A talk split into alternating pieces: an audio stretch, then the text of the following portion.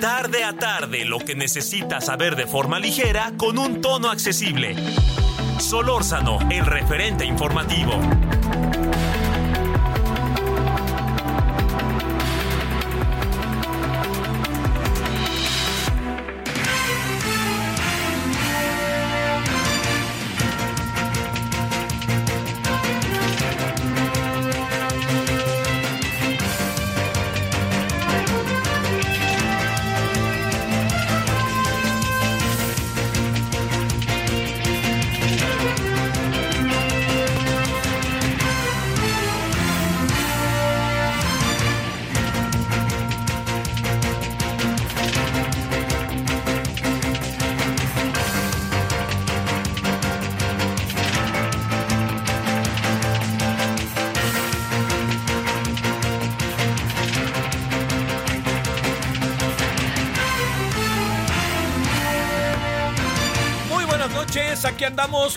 Todas las noches de lunes a viernes a las 19 horas en la hora del centro, de 19 a 21 horas en la hora del centro.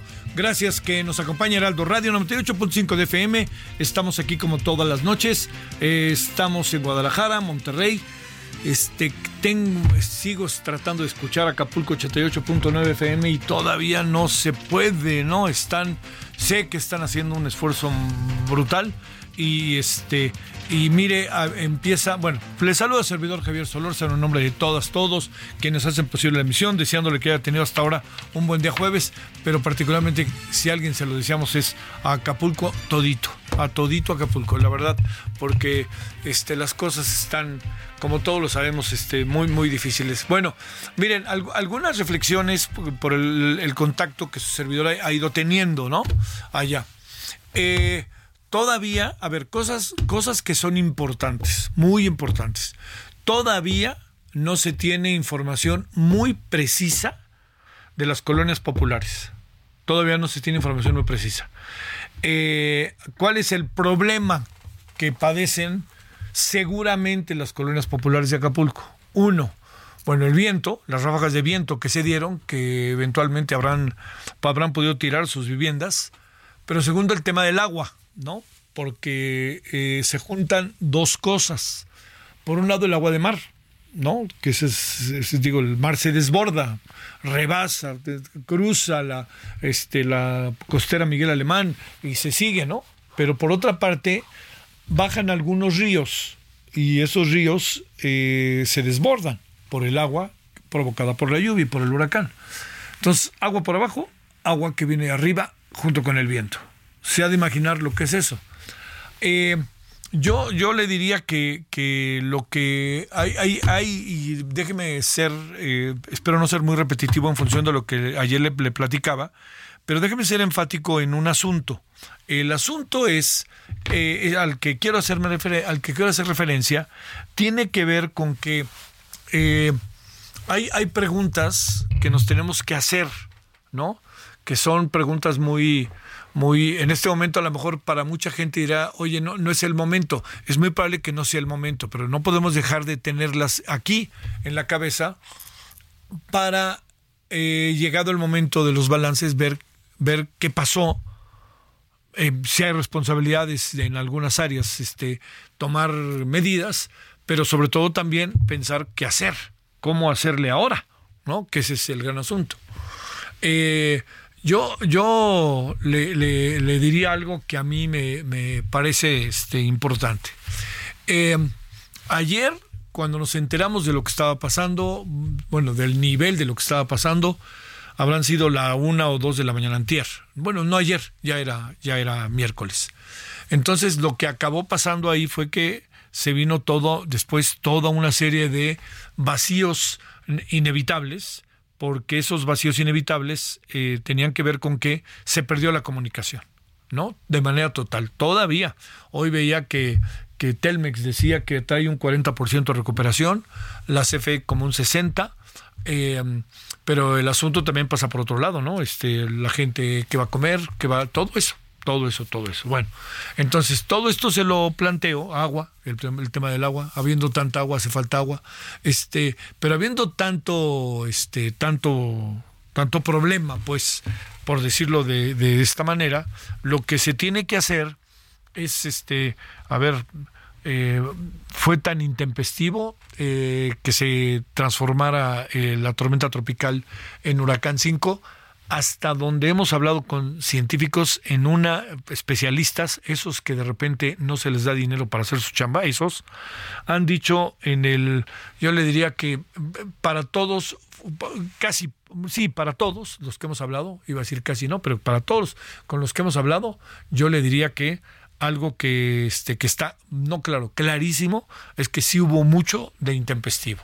Eh, esto que tantas veces se ha repetido ya, huracán, este, eh, tormenta tropical, transformada en 12 horas, más bien en 8, en un huracán 5, con todo lo que esto significa. Además, un huracán 5 que venía con toda su fuerza. Bueno, esta es una de las cosas, intempestivo.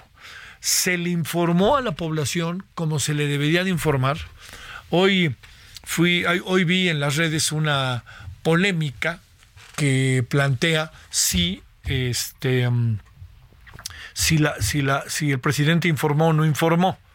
El presidente informó. Yo creo que no le dimos vuelta. Lo recordará usted en su mañanera del martes en la mañana.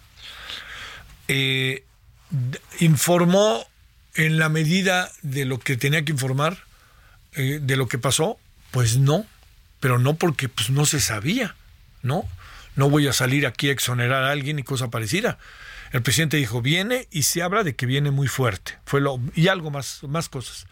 Pero lo que pasó fue mucho más fuerte de lo que el presidente dijo y de lo que los propios científicos, especialistas académicos estaban planteando, estaban en términos de hipótesis. Entonces, esa es una que me parece que es este, sumamente importante. Eh, segundo, eh, las autoridades locales informaron debidamente o no, aquí es donde vamos a tener que entrar en un terreno más específico. ¿Por qué? Porque el presidente lo dijo en la mañana, pero las autoridades tuvieron todo el día para estar sistemáticamente hablando a través de los medios de comunicación neoliberales, conservadores, como usted quiera, y a través de las redes que son de ellos y no son de ellos. Punto. Pero era un momento muy importante para plantear, para plantear precisamente que era necesario tener una serie de medidas extraordinarias porque se empezaba a percibir, a conocer a través de la ciencia, a través del monitoreo, que lo que se venía era verdaderamente extraordinario. Entonces, todo esto que le estoy en este momento planteando es de las cosas que a futuro habrá que revisar, ¿no? Habrá que revisar sobre todo para delimitar responsabilidades y caray, hombre, ¿qué acabar haciendo? Bueno, esta es una de, de las, otra de las cosas que hay que ver. Tercero, los sistemas de protección civil, los sistemas de protección, de prevención, de desarrollo, por parte de, ojo con esto, por parte de, ahora sí que focos rojos, de los hoteles y de los centros y de todos los lugares turísticos están bien diseñados o no. Esa es otra cosa.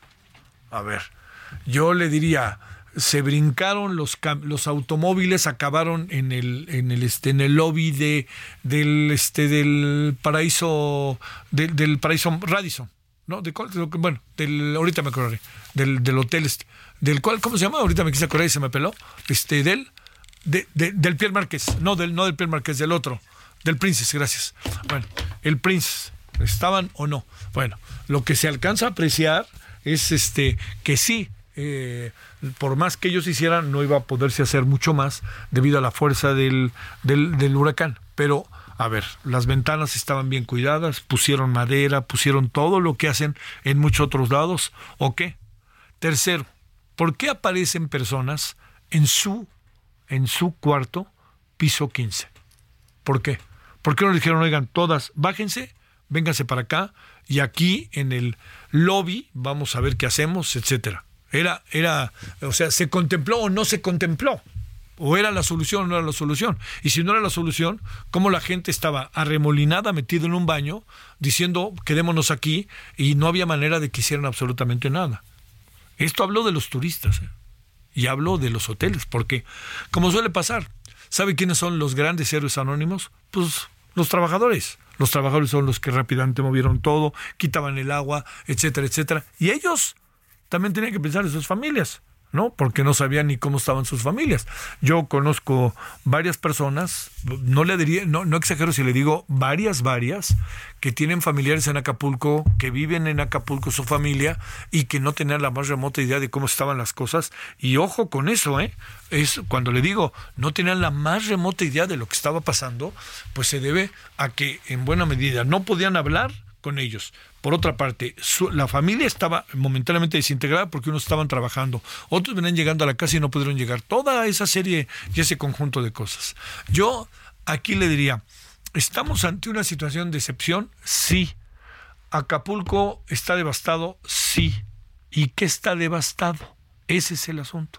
Está devastado nuestra fuente turística fundamental para el país y sobre todo entramos en un terreno en donde, si bien uno puede decir son cosas materiales porque mantuve la vida, yo le diría, ¿cómo está la Coloso? ¿Cómo está la Renacimiento? ¿Cómo está la Luis Donaldo Colosio? ¿Cómo están estas colonias populares de las cuales tenemos muy poca información porque todo se ha concentrado en... Yo tengo un video que le presentaremos en la noche, a lo mejor ya lo ha visto, de un helicóptero que recorre desde Revolcadero, para los que conocen Acapulco, desde Revolcadero hasta más allá de este de donde termina pues, déjame ver este eh, Beto Godoy más allá de donde está el restaurante famoso de Beto Godoy.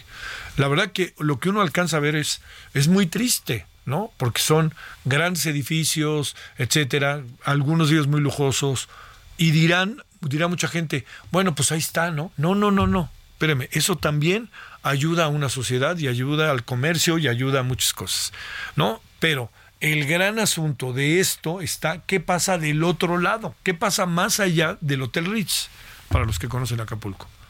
¿Qué pasa enfrente del papagayo? ¿Qué pasa por la quebrada? ¿Qué pasa en la carretera de por Mocimba? ¿Qué pasa por la carretera de la quebrada? ¿Qué pasa por la carretera que va desde eh, la costera Miguel Alemán hasta pie de la cuesta? Cuando hay ahí, está lleno de casas ahí, de casas, pequeños hotelitos, grandes hotelitos, y ahí vive la gente. Y algunas casas sí, uno puede decir que son muy lujosas, pero otras casas no lo son, no lo son. Son pequeñas viviendas en donde la gente está, pues está viviendo. Y ahora, pues quién sabe cómo están las cosas. Bueno, en suma, le diría, este, eh, paradójicamente, lo que voy a decir suena como medio raro, pero paradójicamente Acapulco entra en un terreno de oportunidad. Primero, tratemos de recuperar a todas las personas que de alguna u otra manera han sido afectadas. A todas, por favor, sigamos en eso, sigamos en eso. Pero segundo, Acapulco se tiene que reconstruir. O sea, es obvio. La clave es cómo lo vamos a reconstruir. Y digo lo vamos porque soy parte de este país y soy, pero bueno, yo le diría que al lugar de turístico que más he ido en mi vida es Acapulco. Quizá Cuernavaca, pero Acapulco. Entonces, por ahí se acerca La Paz, por ahí se acerca este Huatulco, y fíjese lo que son las cosas, son de chamba, pero Acapulco he ido de chamba, a descansar, a divertirme, a no hacer nada, a correr, a emborracharme, todo eso. Es el lugar de la primera vez, ¿no? Como todos lo sabemos. Entonces, yo creo que todos tenemos que hacer un esfuerzo monumental, sobre todo los que tenemos Acapulco en, nuestro imaginario, para ver qué hacer. Pero aquí hay otra cosa. Es un asunto que el, sector privado va a tener que hacer un gran esfuerzo. Segundo, el gobierno tiene que hacer algo que le cuesta mucho trabajo, mucho trabajo, organizarse. Y le voy a decir por qué le cuesta mucho trabajo. Porque, fíjese, hoy salieron listas de personas que se supone estaban desaparecidas, pero hicieron ver que estaban aparecidas. Una cosa rarísima, ¿no? Se lo digo por experiencia propia.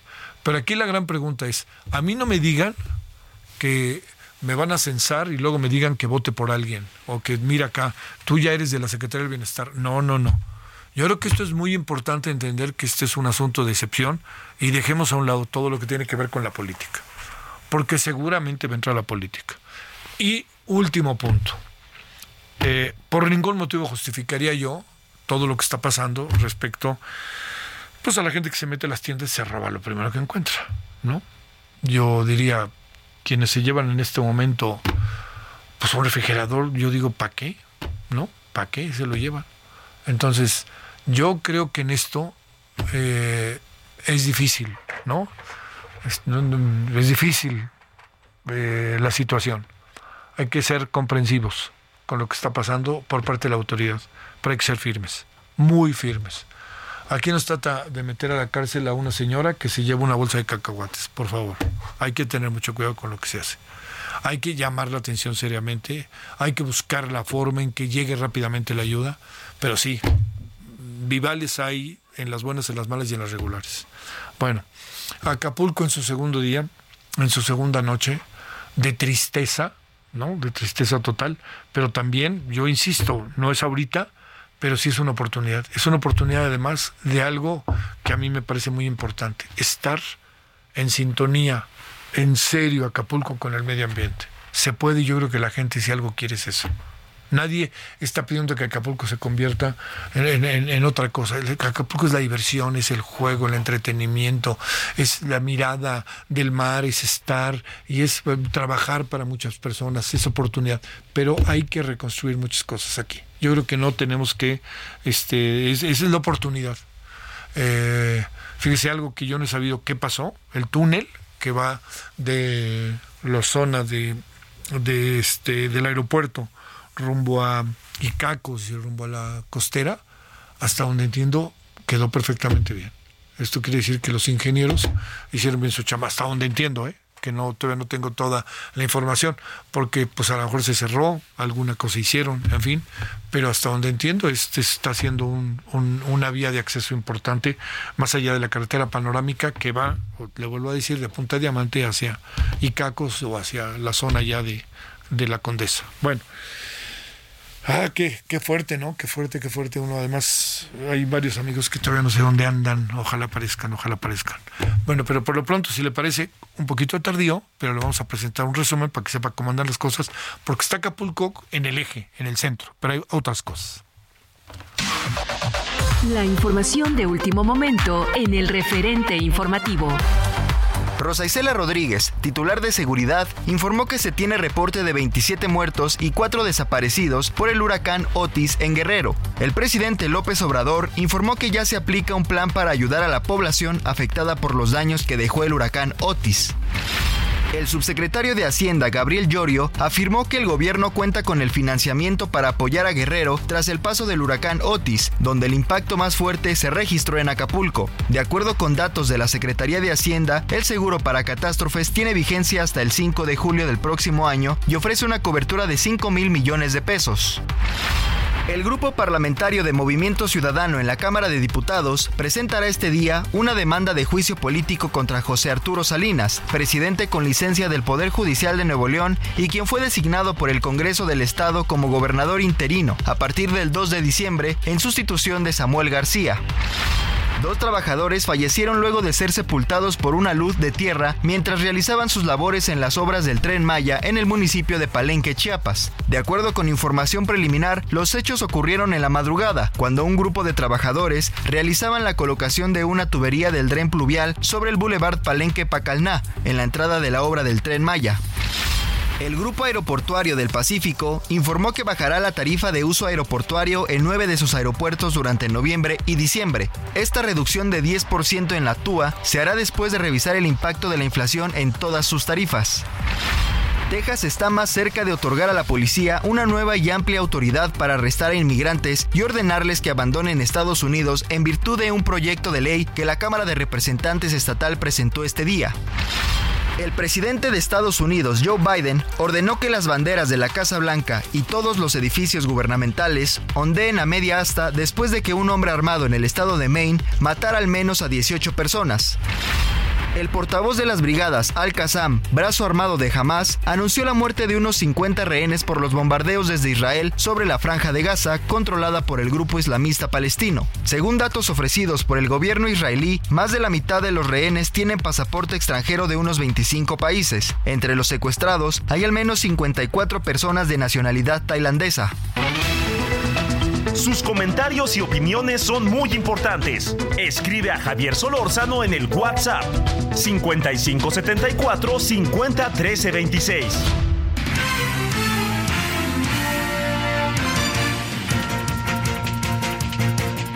Aquí, estamos de vuelta. Eh, ya escuchó lo que ha pasado en las últimas horas.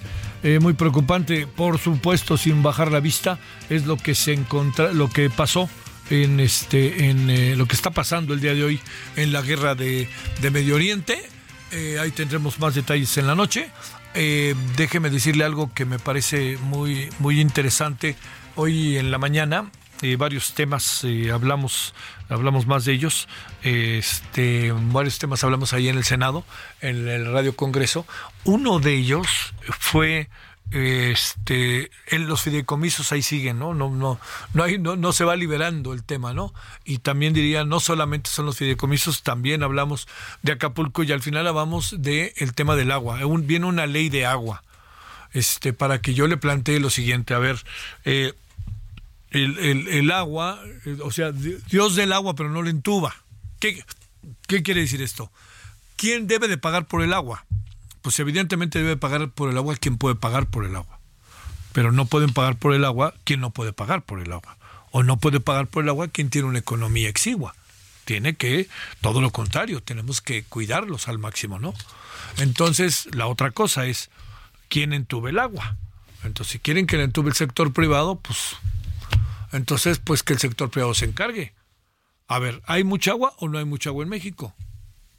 Todo esto son asuntos que los legisladores tienen que plantearse y como ellos no son sabelo todo, lo vuelvo a decir, ellos no son sabelo todo, escuchen a los ingenieros, escuchen a quienes venden el servicio del agua y pongámonos de acuerdo de cómo hacer las cosas lo mejor posible, porque es evidente que hay una variable cada vez que nos aprisiona más, que es el agua embotellada me pregunto, ¿qué pasa si yo abro la llave de mi casa, sirvo una botella de agua y me la llevo pomposamente como me compro el agua de una marca o de otra marca?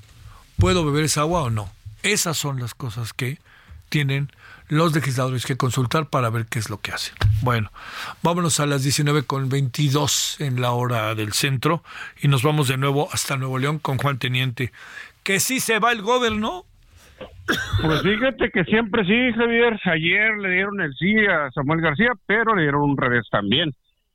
Con esta designación del gobernador interino, que sería Arturo Salinas, quien fungía como presidente del Poder Judicial, ya Samuel tiene permiso para irse, pero ahora Samuel tiene que arreglar esta situación porque eh, Arturo Salinas es panista y al ser panista es de la oposición, y al ser de la oposición le complicaría a Samuel esos seis meses que no estaría en Nuevo León, le complicaría lo que ha hecho en muchos aspectos con los problemas que ha tenido con los, los integrantes del, de las cámaras del PRI y del PAN en el Congreso del Estado. Pero bueno, hoy en la mañana Samuel se puso muy activo, entregó el Black Hawk, este helicóptero que servirá para guardar sobre guardar la seguridad en, la entidad. También entregó más camiones para movilidad, también entregó, eh, abrió la llave, la segunda llave, para que haya más agua del cuchillo hacia los, a las casas de los regiomontanos. Pero ahí en ese inter, Samuel dijo que iban a impugnar. ¿Por qué? Porque lo consideran anticonstitucional, lo consideran ilegal porque no puede una persona estar en dos cargos públicos de poder, como es el Poder Judicial y el Gobierno del Estado, por lo que lo consideran de una manera ilegal. Así las cosas en Nuevo León, eh, se va a impugnar esto, también los diputados locales lo van a hacer, y pues vamos a ver qué sigue con esta novela de Samuel. Samuel tiene hasta el 3 de noviembre para registrarse como precandidato y la licencia empezaría el 2 de diciembre de este año y terminaría el 6 de junio del siguiente año, al igual que la este, gobernatura eh, de Arturo Salinas. Sale. Bueno, que te vea bien, Juan Teniente, y que quede en claro que él dijo que nunca se iría y no haría lo que el Bronco. Gracias, Juan. Pues, ya ves. Ya ves. Vamos a, esperar nada más a ver qué dice el, en su informe, que es el sábado. Vamos a ver. Bueno, además ya tiene un fan, ¿no? Con el presidente López Obrador, entonces pues a ver cómo le va, ¿no? ¿Sale? Pues sí, pues ya ves que ya dijo que lo apoyaba. Sale. Órale, pues. Un abrazo, gracias. Un abrazo, hasta luego. Bye. Bueno, vámonos a una pausa. ¿Qué traemos hoy? Entrando, vamos a hablar de Acapulco, de las cosas que tienen que ver con el fenómeno meteorológico y Acapulco. El referente informativo regresa luego de una pausa.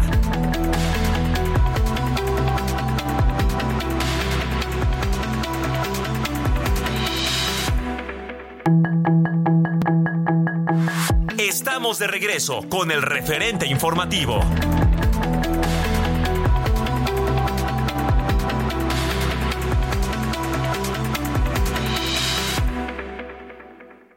Este Día de Muertos, la Catrina tiene sus festejos.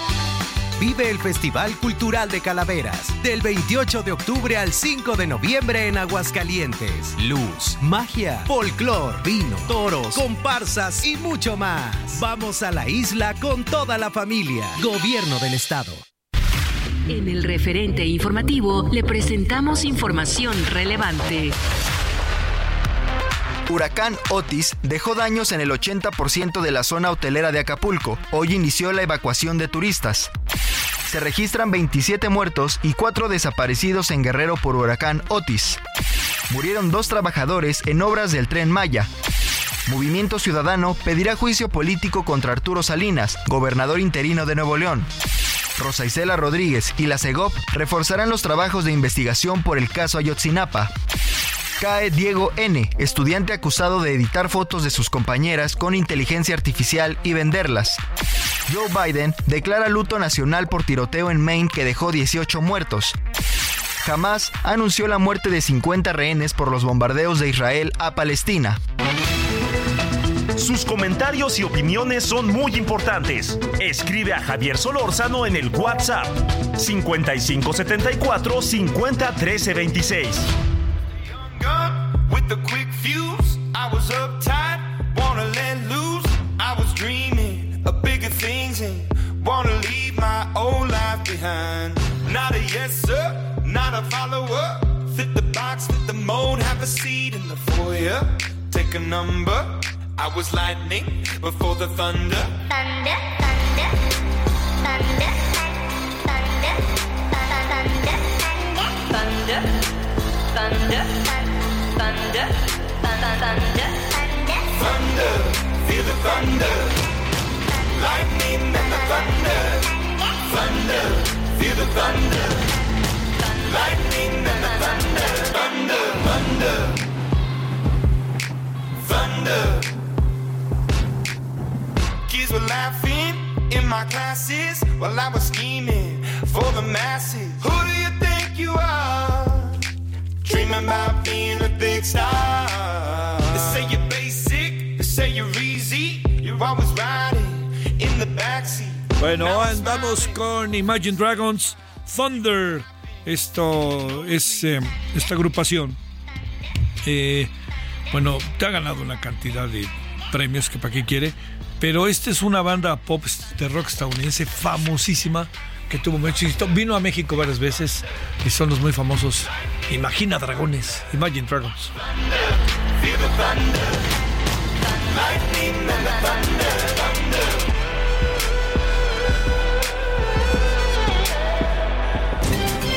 Solórzano, el referente informativo.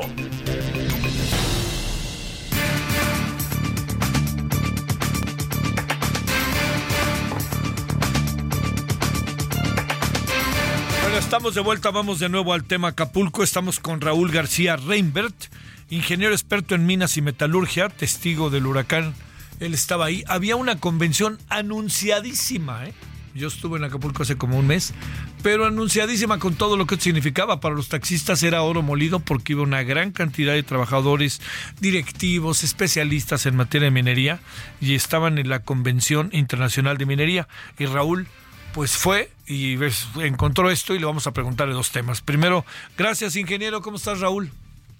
Muy bien, estimado Javier, acordándome siempre de tus relatos de cuando ibas de niño al Hotel Papagayo con ventilador, de tu muy admirado Acapulco y querido Acapulco, que ya no es, está devastado, Javier. A ver, este, cuéntame Raúl, cuéntanos más bien, en un sentido colectivo, estabas ahí, te pregunto cosas para que vayas dándonos tu narración. Les avisaron a tiempo, les dijeron qué tenían que hacer, todo este tipo de cosas que, que son importantes. Y al momento, ¿qué fregados hiciste, Raúl? ¿Dónde te metiste? Este, Javier, eh, estaba, eh, se hizo la inauguración de, de la Convención Internacional Minera. Yo eh, tengo el honor también de presidir el Colegio de Ingenieros de Minas, Metalurgistas y Geólogos de México, organización hermana de la Asociación de Ingenieros, que organizó, éramos 10 mil eh, eh, trabajadores de la minería. Eh, las autoridades locales no nos dieron ninguna información, digamos, de con veracidad del tamaño del huracán, nos empezamos a enterar del tamaño ya cuando estábamos terminando la inauguración alrededor de las ocho y fracción, ninguna autoridad nos dijo de no seguir con el ya la exposición, la inauguración de la exposición. Todavía entramos y lo que sí era una lluvia muy grande, Javier, todo el centro de convenciones estaba lleno de equipo de minería, de, alta tecnología, de equipos y lleno. Eh, lo único que nos dijeron es que, se iba a cerrar una hora antes. Y salimos, Javier, este, y una tormenta de agua por lo pronto. Eh, ya había desesperación por tomar los autobuses, nos fuimos a los hoteles, yo estaba en el hotel que tiene el nombre de Princesa, Princess, Sí. en inglés, en el último piso de una de las torres, Uf, y al llegar ya a mi habitación empezaba la furia de los vientos, Javier. uf. Una furia que yo soy de Baja California Sur, nunca había visto. Eh, a las 12 de la noche se desprendió la primera de- ventana corrediza eh, del cuarto. Me, me metí lo más seguro el, el closet vestidor y salí a las tres y fracción de la mañana, pero se movía el edificio, Javier Uy, uy. y eh, era unos un sonido diabólico, Javier. Diabólico, nunca había tenido yo esa sensación, eh, eh, lo digo sinceramente, de miedo, de pánico inclusive, sin embargo, un pánico en silencio, pensando en todos los demás y, y se va a oír un poquito, eh, quizás no muy real, pensando en toda la gente que no tenía la posibilidad de estar en un semirrefugio que era nuestro, en, en mi habitación, que era el, el,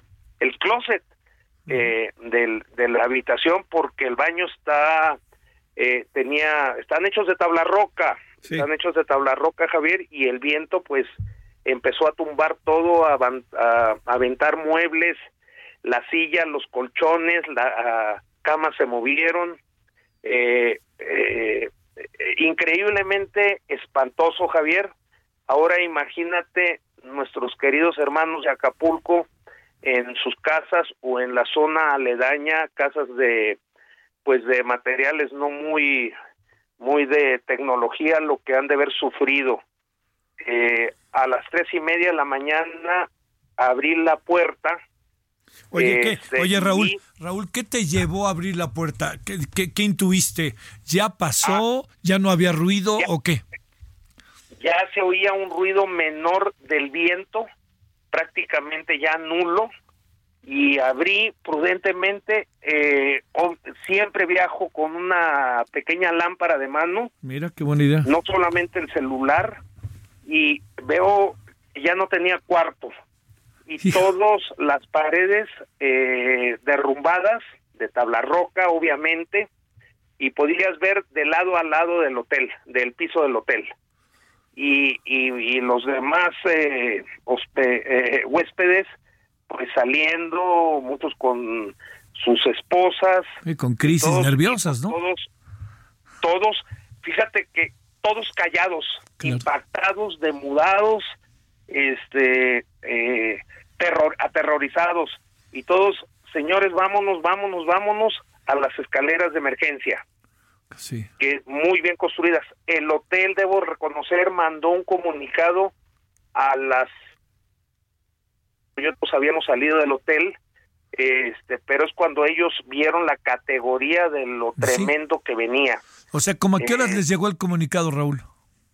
El comunicado estaba, yo me enteré por uno de los empleados del hotel que nos lo habían dejado en nuestro cuarto a las 5 de la tarde, que fue la hora que salimos todos del hotel. Fíjate O nomás. sea, sí. minutos, debo eh, que cuan- fue cuando el hotel se enteró de la gravedad del seguimiento. Ajá. Y no sé, las últimas noticias se dice mucho que parte del ojo del huracán llegó por la zona de Diamante, Javier. Sí, sí, sí. y sí. nos bajaron eh, a los... Yo no lo sabía que hay un túnel que corre por todo abajo de las instalaciones de este complejo hotelero Sí, sí, sí. eh, y están cocinas, está todo, y ahí nos, nos resguardaron unas eh, dos, tres horas con agua eh, y atención. Hubo heridos, Javier, no de gravedad, pero sí, digamos, media gravedad, cortadas, golpes, y, y luego a un refugio. Eh, lo impactante, Javier, es, era el, el profesionalismo de los empleados eh, de los hoteles, en este caso del que estábamos nosotros en este en el momento, Princess. Sí. en el Princess, y, y pues todos preguntándole más a ellos por sus familias, y decían, no sabemos nada. Sin embargo, seguían con una actitud de servicio característica de, Sí. de, de todos Oye, los ¿qué- trabajadores de turismo. Sin poderte comunicar con nadie, me imagino que tu gente en La Paz, vuelta loca, ¿no? Bueno, en México, ya todos viven en México. Ah, qué bien. Este, yo alcancé a las dos y fracción de la mañana, tres y fracción de la mañana decirles estoy bien, estoy en un lugar seguro y eso que eso les creó eh, confianza y tranquilidad. Bueno. Pero sin embargo no supieron de mí hasta en la noche. Sí, claro. A ver, ¿sales de ahí o te quedaste ahí y de repente como una película, como aquella película Twister, de repente sales de ese pasillo y te paras en el, pues a lo mejor inevitablemente, ¿no? En el, en el lobby y ves coches a un lado. Eso ha de haber sido verdaderamente dantesco, Nos dantesco. pasaron- Nos pasaron a uno de los salones grandes al otro lado del complejo del. Sí, ubico. y ahí estábamos este pues toda todos los que cabíamos en el Princess porque fuimos diez mil personas a este evento Fíjate Javier nomás.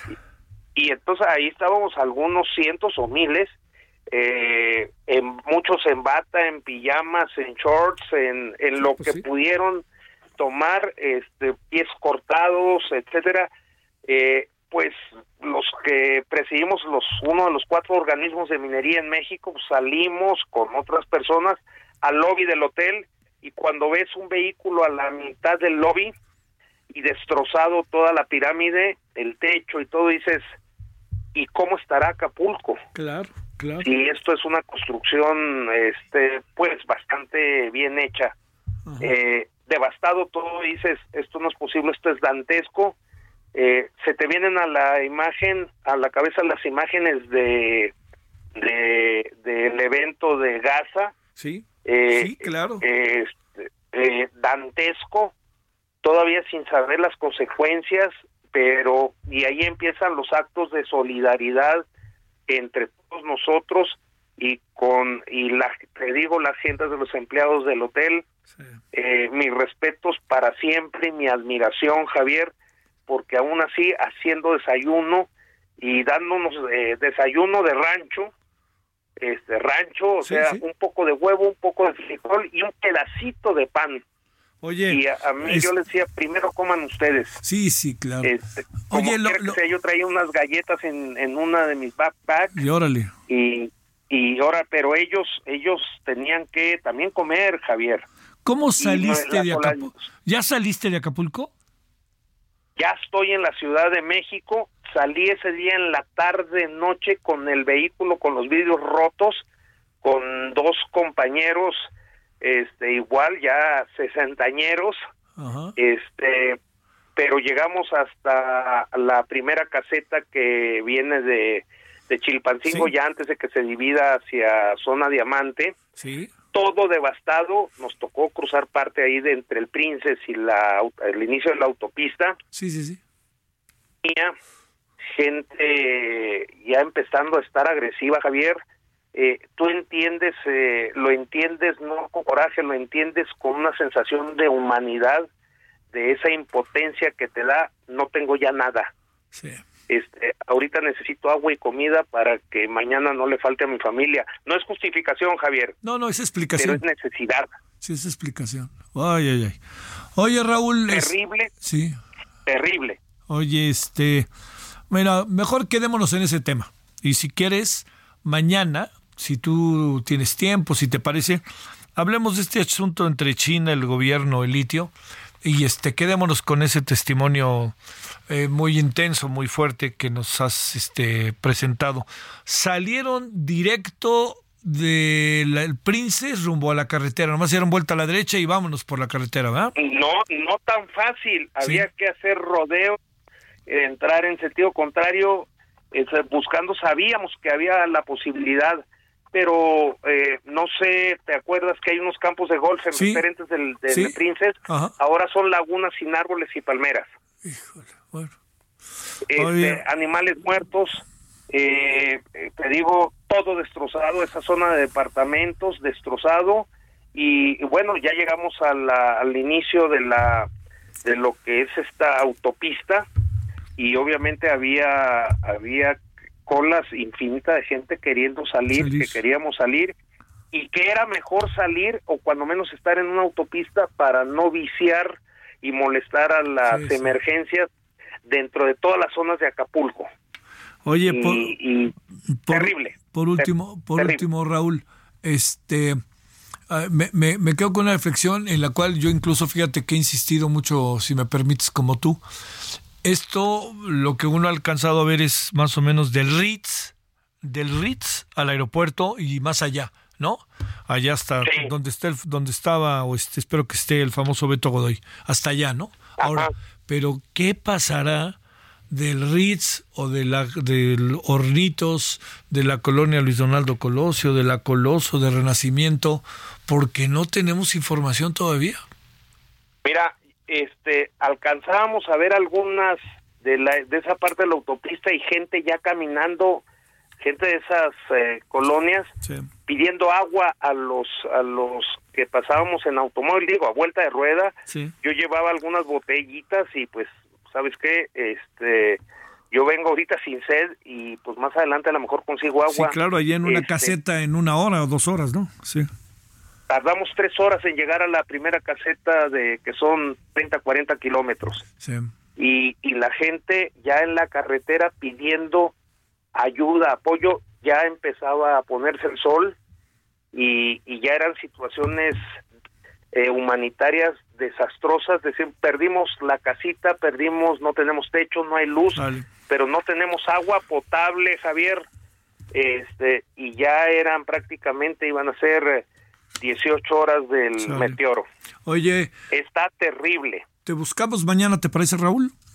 Estoy a la orden como siempre y, y recordemos ese Acapulco que vivimos de Sí, que- jovencitos. Sí, y te mando un gran abrazo, Raúl, ¿eh? La verdad. Igualmente Javier, Gracias. hasta pronto. 19 con 48 en la hora del centro. Nicole Miramontes Armenta también nos cuenta su historia. Querida Nicole, ¿dónde estás? Muchas gracias por esperar. Gracias que estás con nosotros. ¿Cómo te ha ido, Nicole? Hola, no, gracias a ustedes. Yo ya estoy con mi familia en Ciudad de México. Llegamos anoche a casi a la medianoche. Estuvimos intentando salir desde temprano, pero pues como dijo la persona que estaba antes, estaban las carreteras todas Sí, cerradas. imposible. A ver, ¿dónde estabas? ¿Qué andabas haciendo? ¿Andabas de descanso? No, fui con mi familia a la exposición minera. Ah, también en la exposición minera. ¿En qué hotel estaban? Estábamos en un departamento que rentamos ahí a un minuto del Hotel Princess, Del sobre igual enfrente de, del mar. Ah, claro. En el piso 11. Oye, entonces estaban. No, espérame, este, va por ahí un video, búscatelo para que veas dónde estabas. Brutal que recorre un helicóptero de lado a lado toda esta zona de desde la, de la playa Revolución hasta más allá del aeropuerto. A ver, ¿qué, ¿qué fue lo que pasó? ¿Cómo te fuiste enterando? ¿Tú estabas haciendo qué? ¿Te enteraste? ¿Se enteró tu familia? ¿Qué pasó, Nicole? Pues desde temprano habíamos escuchado que era una tormenta tropical, ya más tarde escuchamos que era un huracán de categoría 1 pero pues mis papás se fueron a algo de la inauguración de la exposición y yo me quedé con mi familia, iba con mi abuelita, con mi tía, con mi hermanito pequeño, tiene nueve años. Nos quedamos ahí en el departamento y ya en la noche llegaron mis papás y ya fue cuando empezaron los vientos más fuertes por ahí de las 10 de la noche y se empezó a mover el edificio, pero pues pensábamos que ya había ya habíamos leído que ya había pasado a categoría 4, categoría 5, pero este se supone que entraba hasta las 6, 7 de la mañana, entonces yo hasta me fui a dormir a las 10 y ya que me desperté ya todo ya no había ventanas, las que daban al mar, ya todo se había caído mi mamá se bajó desde un principio porque pues le ponen muy nerviosa los temblores y el edificio entero ya se estaba moviendo horrible, se pasó al primer piso de ella. Oye, este, Nicole, eh, pero te quedaste dormida. Yo estaba dormida. ¿No oíste nada o sí? Empecé a oír este que se rompieron las ventanas, eso fue lo que me despertó y ya salí, estaba mi tía con mi abuelita y mi papá y mi hermano y ya se metieron al cuarto donde yo estaba, que estaba hasta el fondo del departamento, ya dando a la calle. Sí, muy bien, eh, ubico. Y entonces te metí, se metieron ahí y se encerraron materialmente. Sí, sí, yo estuve sosteniendo la puerta toda la noche porque el viento estaba súper fuerte. Toda la noche, o sea, desde las casi 12 de la noche que nos encerramos hasta las 4 de la mañana, el viento estaba súper fuerte. Yo no me despegué de la puerta en ningún momento hasta se separó. Bueno, cuando entró el ojo del huracán, pues sentimos la presión, se nos taparon los oídos, pero empezó a tronar todo. Todas las paredes, las ventanas del cuarto, se nos cayó el techo encima, las paredes de, o sea, como la parte de yeso de las paredes se cayó también sí, sí, y ya por ahí entraba más aire. Pero sentimos que con el aire que ya estaba circulando ya no se sentía tan feo el edificio pero estaba temblando horrible. Ahí cuando se empezó a quebrar todo sí pensé que se iba a caer o se iba a volar porque estábamos en el penúltimo piso. Eh, eh, ¿Cuándo deciden abrir la puerta del cuarto o, lo que quedaba del cuarto, Nicole? No, no quisimos abrirla, nos daba mucho miedo porque pues el aire estaba súper fuerte, escuchamos cómo todo se movía, escuchamos vidrios y cosas romperse toda la noche, entonces nos daba más miedo abrir la puerta porque pues ya no sabíamos si la íbamos a poder cerrar después. Claro, claro. Y pues solo nos pusimos almohadas en la cabeza porque pues estaba cayendo el techo y pues estábamos preocupados por mi mamá que se había bajado. Nos había escrito cuando no había internet de que sí había llegado a un cuarto pequeño en el primer piso y a ella no se sentía tan feo pues todo el movimiento del edificio. Sí, claro, porque es primer piso. Sí, sí, es que mi mamá yo creo que sí se hubiera puesto súper nerviosa hasta arriba. Pobre. Oye, para, para cerrar, ¿En qué momento deciden abrir la puerta y salir? Pues ya que empezó a amanecer y ya no había tanto viento, mi papá y yo bajamos a, buscar a mi mamá. Todo el, departamento estaba todo destruido, las escaleras están igual en la parte que da a la calle. Sí. Todas estaban llenas de sillones, muebles súper pesados, tuvimos que despejar todo. ¿Y, qué alcanzabas a ver de la calle? todo tirado, todos los... Sí, una cosa dantesca, ¿no? Sí, todo, de los dos lados que alcancé a ver, desde el lado del mar y del lado de la calle, todo destruido, las cosas en el piso, todas las puertas de todos los departamentos habían salido y todo, todos los 11 pisos que bajamos estaban llenos de escombros. Mi papá y yo nos pusimos a despejar las escaleras para que pudiera bajar la gente porque había más familias ahí. Y y sí, estuvimos ahí unas horas y ya pudimos bajar a mi familia. ¿A qué horas se fueron de Acapulco? Mm, intentamos irnos mm, desde temprano, pero pues la carretera estaba cerrada, había mucha gente ahí esperando por donde está el Walmart. Sí. Y nos igual se querían ir a Ciudad de México, pero pues estaban esperando a recibir noticias si ya podían pasar o no. Entonces nos fuimos a Protección Civil, estuvimos dando vueltas buscando refugio, pero pues no, nos dijeron que el refugio que había estaba del otro lado y pues no había paso. Pero ya como a las cinco y media pudimos pudimos salir, estuvimos como dos horas en todo el tráfico que hubo, seguía todo inundado. Bueno, Nicole, este, ¿a qué te dedicas, Nicole? Ah, yo trabajo este, en una empresa familiar. Bueno, pues te mando un gran saludo y a ti y a tu familia. Qué bueno que ya están aquí en la Ciudad de México muchas gracias. Hasta luego, Nicole Miramontes. Gracias. Hasta luego. Bueno, otro testimonio. eh, hay que ir por los testimonios del otro lado. Vamos poco a poco acercándonos, ¿eh? Pausa. El referente informativo regresa luego de una pausa.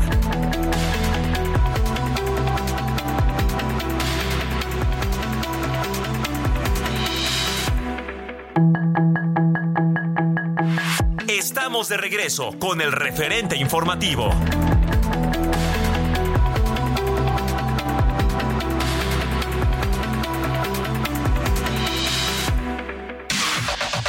La información de último momento en el referente informativo. La Fiscalía de la Ciudad de México detuvo a Diego N., acusado por decenas de alumnas del Instituto Politécnico Nacional de haber editado fotografías de ellas con inteligencia artificial para hacerlas parecer desnudas y vender el material por Internet. El joven de 18 años es acusado por delitos contra la intimidad, por lo que de acuerdo a la ley Olimpia podría ser acreedor a una pena de 3 a 6 años de prisión. En Acapulco Guerrero, la Comisión Federal para la Protección contra Riesgos Sanitarios realizará un operativo de saneamiento básico en refugios temporales, centros de preparación de alimentos y de acopio, sistemas de abastecimiento de agua, pipas de distribución de agua potable y en unidades médicas para prevenir daños a la salud de la población causada por posibles riesgos sanitarios como el resultado del impacto del huracán Otis. La Secretaría de Infraestructura, Comunicaciones y Transportes informó que mañana dará inicio el puente aéreo entre Acapulco y la Ciudad de México debido a que fue recuperada la torre de control del aeropuerto de Acapulco, de tal manera que ya existen las condiciones para que los turistas puedan salir del puerto. Esta madrugada, dos hombres que trabajaban en las obras del tren Maya en la ciudad de Palenque, Chiapas, murieron y otro resultó gravemente lesionado cuando quedaron sepultados por una luz de tierra en el momento en que se encontraban excavando el tendido de tubería hidráulica. Derivado de estos hechos, se ha iniciado una investigación exhaustiva para determinar las causas precisas del accidente. Una discusión familiar derivó en la muerte de un niño de cuatro años y dos lesionados con un cuchillo en la colonia Vista de Testistán en Zapopan. El presunto agresor de 30 años amenazó con estallar un tanque de gas y bajo la influencia de las drogas agredió al menor y al padre del niño.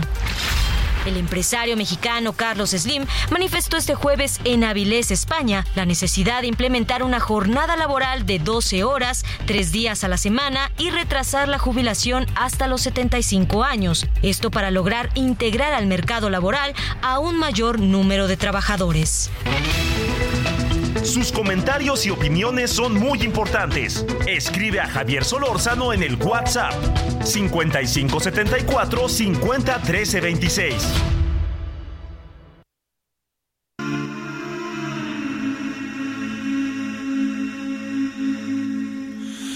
Will you hold the line every one of them is giving up and giving in? Tell me, in this house of mine, nothing ever comes without a consequence and cost. Tell me, will the stars align?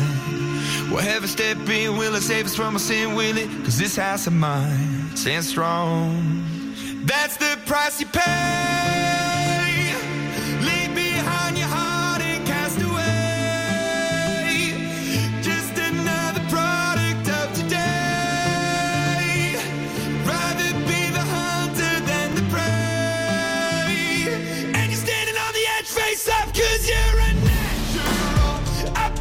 Bueno, ahí andamos con el Imagine Dragons. ¿Por qué? Pues porque son muy buenos, ¿no? Y para que usted los escuche, banda pop rock estadounidense, estamos escuchando Natural, Natural.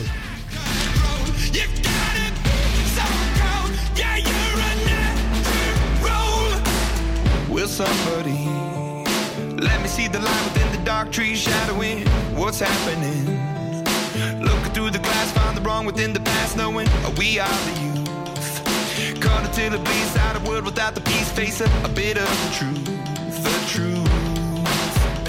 Price you pay.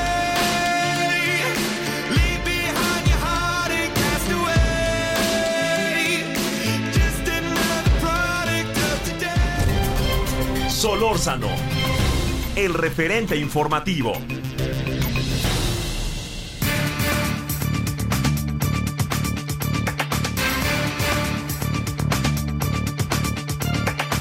Agradecemos con gusto a Luis Miguel González, director editorial del diario El Economista. ¿Cómo has estado, Luis Miguel? Ahora sí que creo que tenía tiempo de no tener la oportunidad de conversar contigo, ¿verdad? Mucho tiempo. No sé si antes o después de la pandemia, pero por ahí andamos. Por ahí andamos. Encantado estar contigo. Sí. Oye, a ver, Luis Miguel, no me queda de otra que antes que le sigamos, te planteo algo que cómo visualizas lo que pasó en Acapulco, cómo nos vamos a recuperar de todo eso, porque pues eso es ahora sí que como diría la vieja película aquella de Tom Cruise, ¿no? Show me the money, ¿no? Eh, totalmente. Creo, Javier, y si me permites, incluso habría que refrasearlo. No es lo que pasó ayer de madrugada, sino lo que sigue pasando. Eh, creo que no es solo el impacto del huracán, sino todo lo que sigue en marcha. La, el drama por conseguir alimentos, agua, la dificultad para normalizar la actividad. Entonces yo diría, el dinero es, es muy difícil calcularlo, pero es, es el costo de reconstrucción de la infraestructura y de la reconstrucción de la vida económica, una actividad tan sensible a cuestiones de imagen como es el turismo, una población súper vulnerable por los altos niveles de informalidad. Eh, entonces, eh, una parte de la polémica sobre si Fonden sí o Fonden no, solo literalmente ponerle una banderilla al toro. Aún con el Fonden, suponiendo que estuvieran la, el tanque lleno del Fonden, las arcas llenas, no hubiera alcanzado para lo que vamos a tener que gastar. Sí, sí, sí, sí.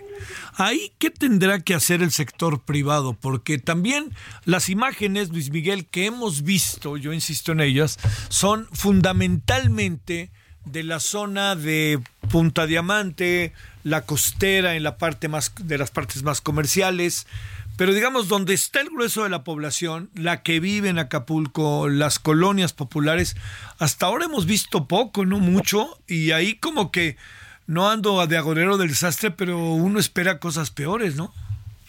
Eh, totalmente.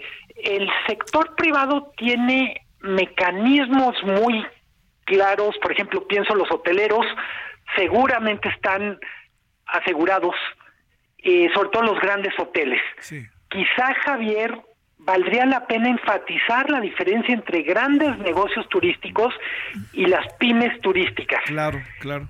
Eh, lo digo, toda mi solidaridad con los grandes y con los chicos, pero yo asumo que una gran cadena hotelera tiene todos los mecanismos financieros empezando por el seguro.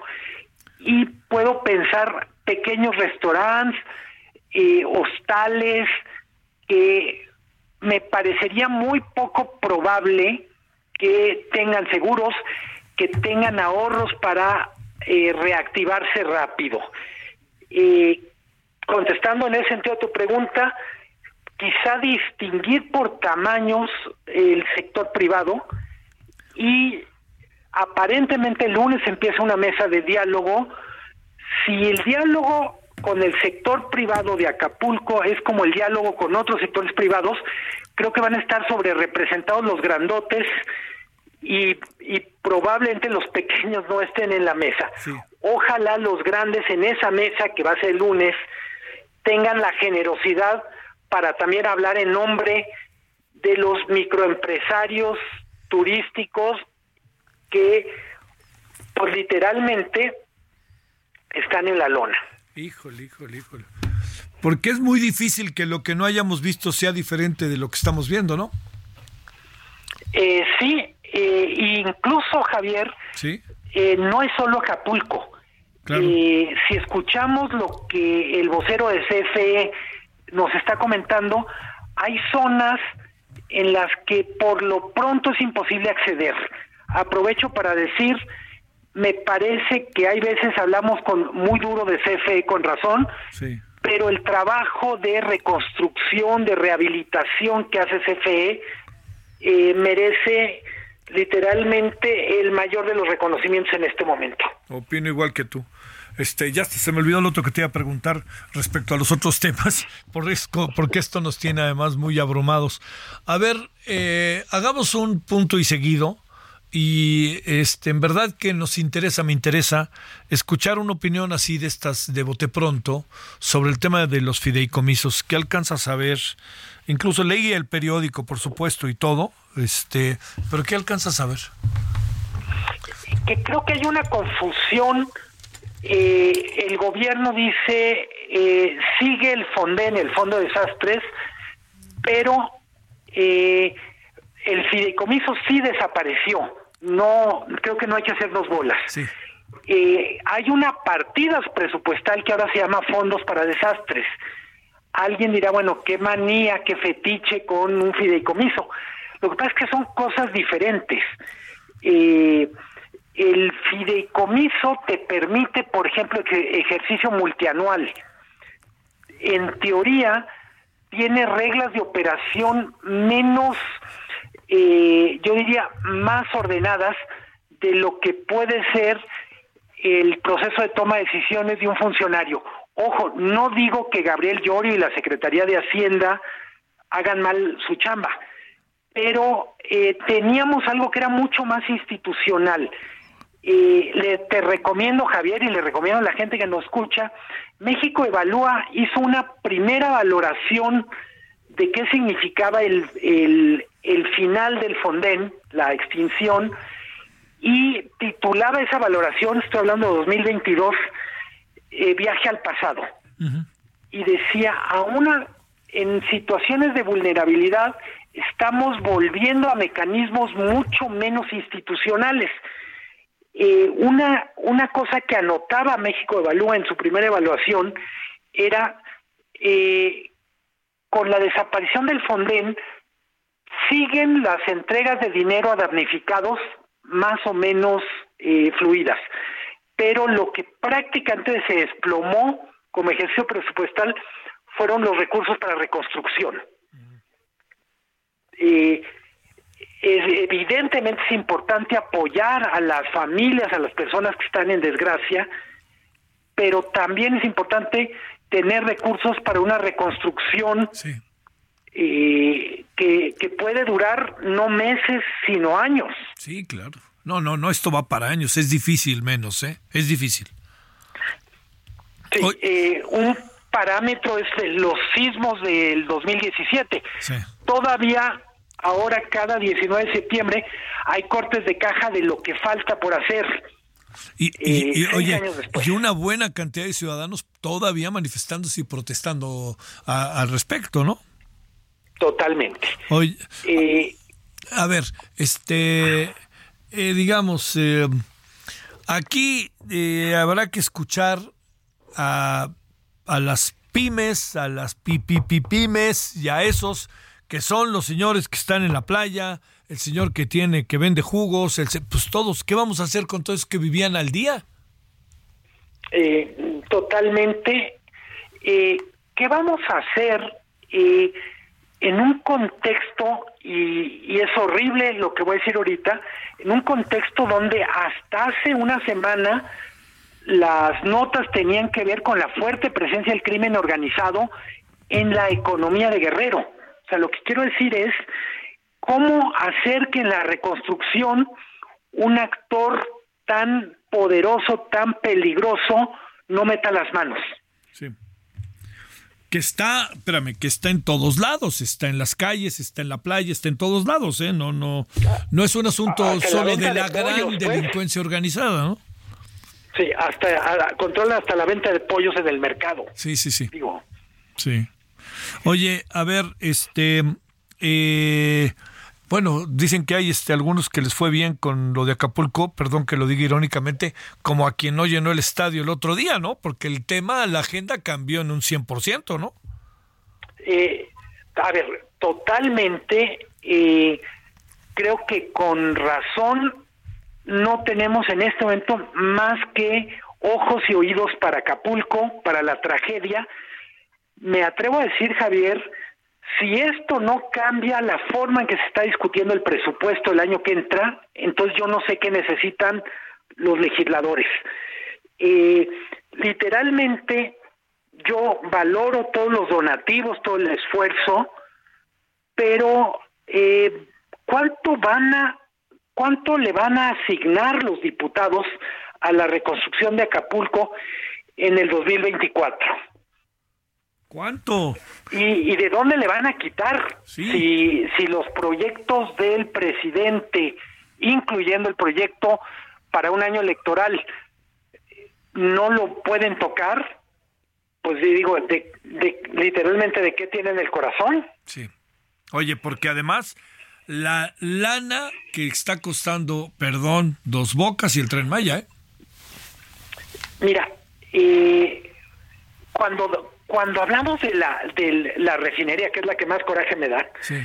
eh, 20 mil millones de dólares más o menos, eh, muy probablemente sea lo que se va a necesitar para reconstruir Acapulco.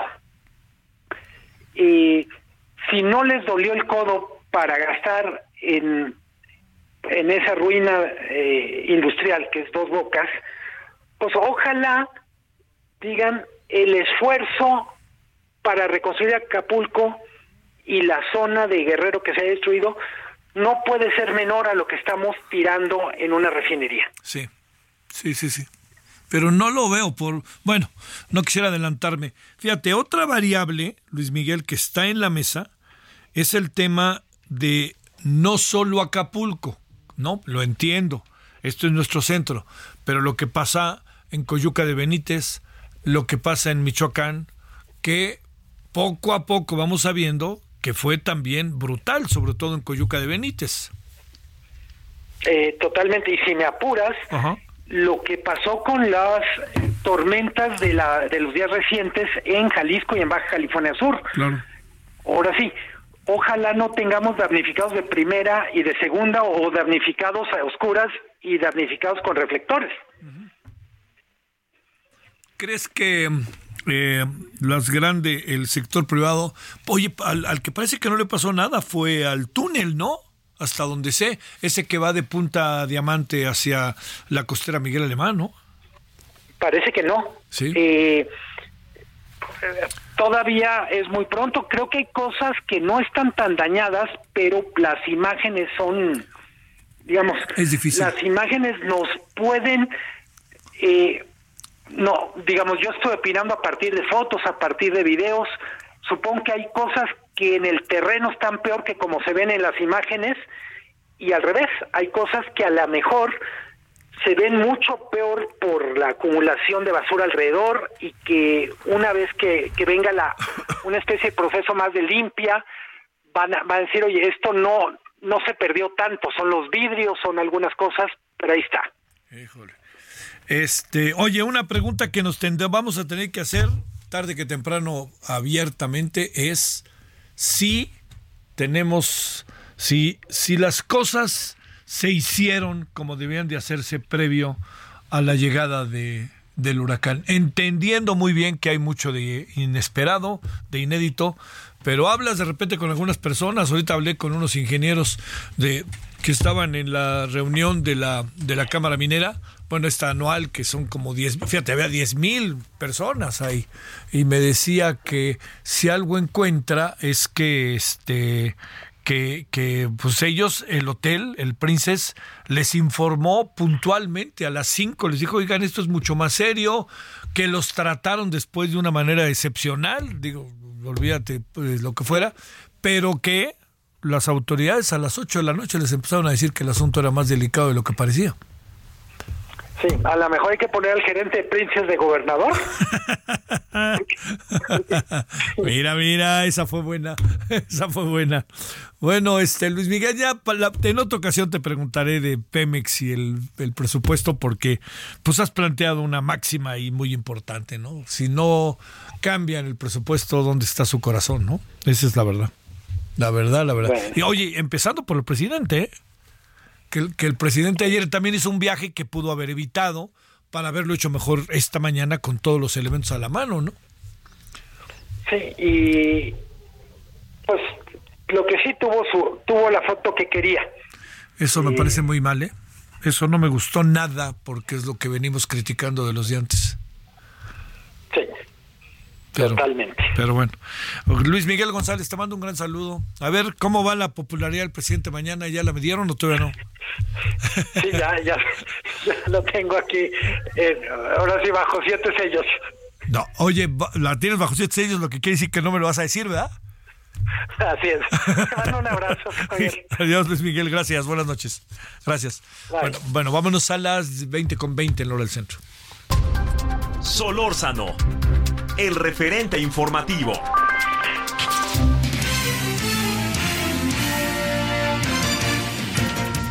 Bueno, seguimos con el tema Acapulco. Ahora vamos con Leticia Ríos. Leticia, ¿cómo estás? Hola, ¿qué tal, Javier? Buenas noches. Pues para informarte que en el Estado de México, asociaciones de colonos y organizaciones civiles de los municipios metropolitanos, así como diferentes planteles de la UNAM, la Universidad Autónoma del Estado de México y el UNITEC, eh, pues instalaron centros de acopio con la finalidad de llevar ayuda a los damnificados del huracán Otis en Acapulco Guerrero. Eh, Javier, en grupos de WhatsApp, eh, pues organizaciones de vecinos como eh, la Asociación de Colonos de Ciudad Satélite anunciaron que sus instalaciones están recibiendo diferentes productos de apoyo solicitados por la Cruz Roja Mexicana para ser enviados a las personas en situación de desgracia.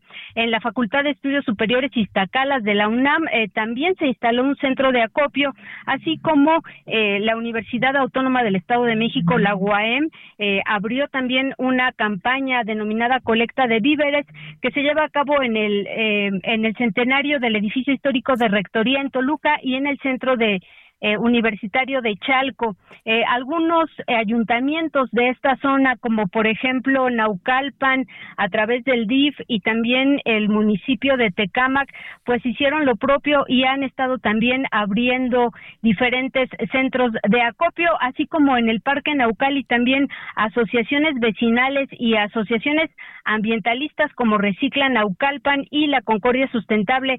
También abrieron estos lugares a donde están recibiendo pues alimentos, eh, eh, latas, agua eh, y diferentes artículos eh, de limpieza y sanitarios para las personas que pues eh, sufrieron este impacto con este con esta situación en eh, el estado de Guerrero y que van a ser enviados para allá, Javier.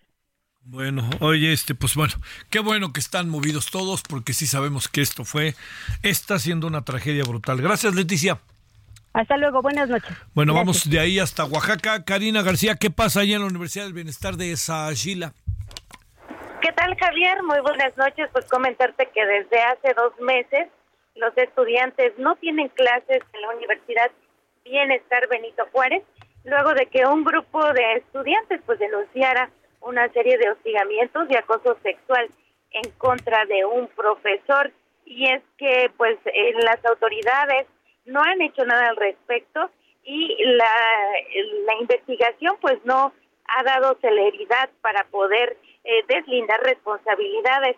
Sin embargo, pues los directivos tomaron la decisión de suspender estas clases y desafortunadamente son cientos de estudiantes quienes no cuentan con clases hasta el momento.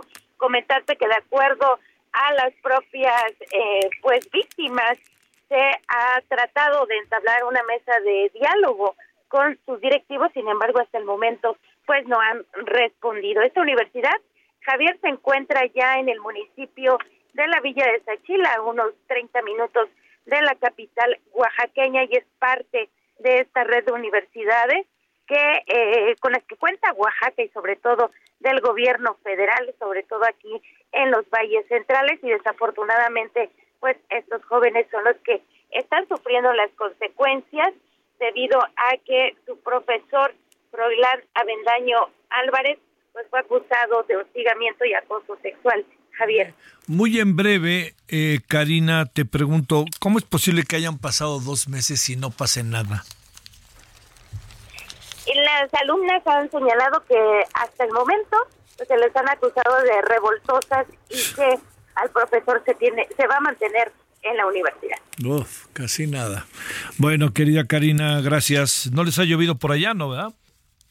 Sí, eh, lluvias ligeras, Javier, Sí. pero sin daños hasta el momento. Está bueno. Te mando un gran saludo. Gracias, buenas noches. Gracias, Karina. Bueno, vamos a regresar pues vamos a hablar del medio ambiente ¿eh? y de cosas que andan pasando y también de algo más, ¿eh? Cómo todo esto... La gran pregunta, yo le pregunto, este, si hay algo de inesperado, insospechado, pero yo creo que mucho tiene que ver el diseño de Acapulco, que es una pena tanto que nos gusta, pero el diseño de Acapulco. Pausa. El referente informativo regresa luego de una pausa.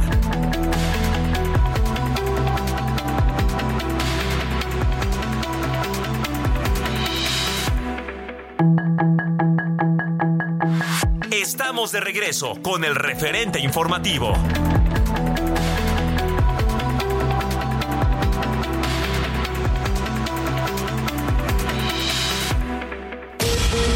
Abu Obeida, portavoz de las brigadas de Al-Qassam, brazo armado del grupo terrorista Hamas, anunció este jueves la muerte de al menos 50 rehenes a causa de los bombardeos del ejército de Israel sobre la franja de Gaza en las últimas horas, aunque no dio a conocer sus identidades.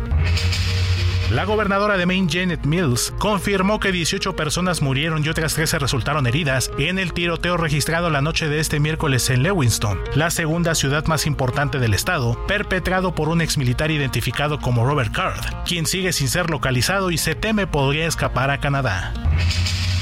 Como una muestra de respeto por las víctimas de los actos de violencia sin sentido, el presidente de Estados Unidos Joe Biden declaró tres días de luto nacional tras el tiroteo perpetrado por un exmilitar en Lewiston, Maine, que dejó un saldo de 18 personas muertas y otras 13 heridas en el ataque más mortífero en lo que va de 2023 en la Unión Americana.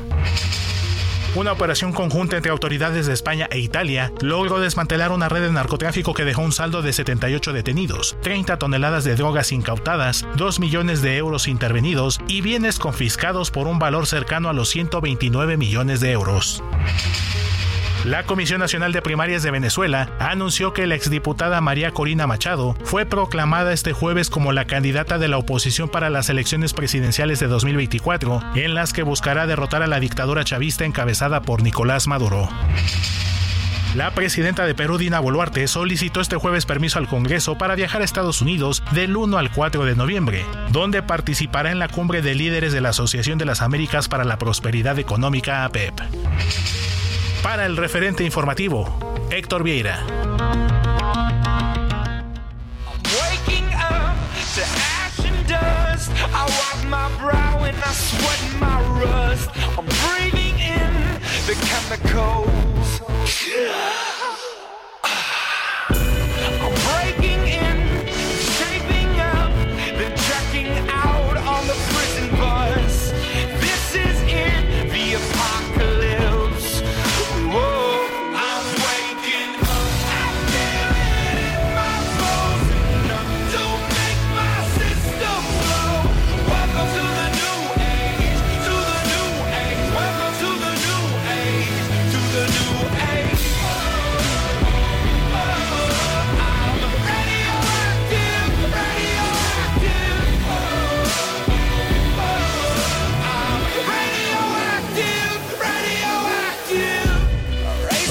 Radioactive y es Imagine Dragons para que lo escuchemos tantito y nos demos un poquito de respiro.